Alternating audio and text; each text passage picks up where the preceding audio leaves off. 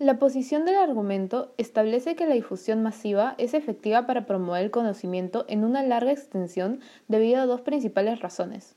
Uno, suele apelar a las emociones del receptor y dos, debido a su alcance, hace que los individuos se involucren más con el contenido que se les muestra.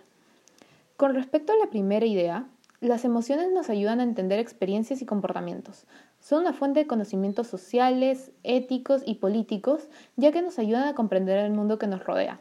Nos hacen ser empáticos con los demás, intentan ponernos en sus zapatos, intentan pensar en cómo deberían sentirse.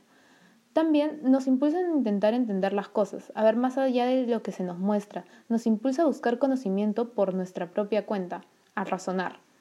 Por otro lado, la segunda idea se relaciona con el lenguaje. El lenguaje desempeña un papel importante en la comunicación del conocimiento.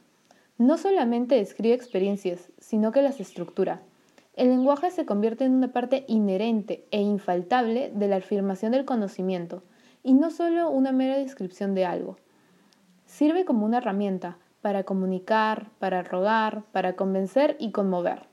Mientras más personal es un discurso, mientras más dinámico es y mientras más hace que el receptor se involucre, que se sienta dirigido, más impacto tiene en este, mayor es su poder.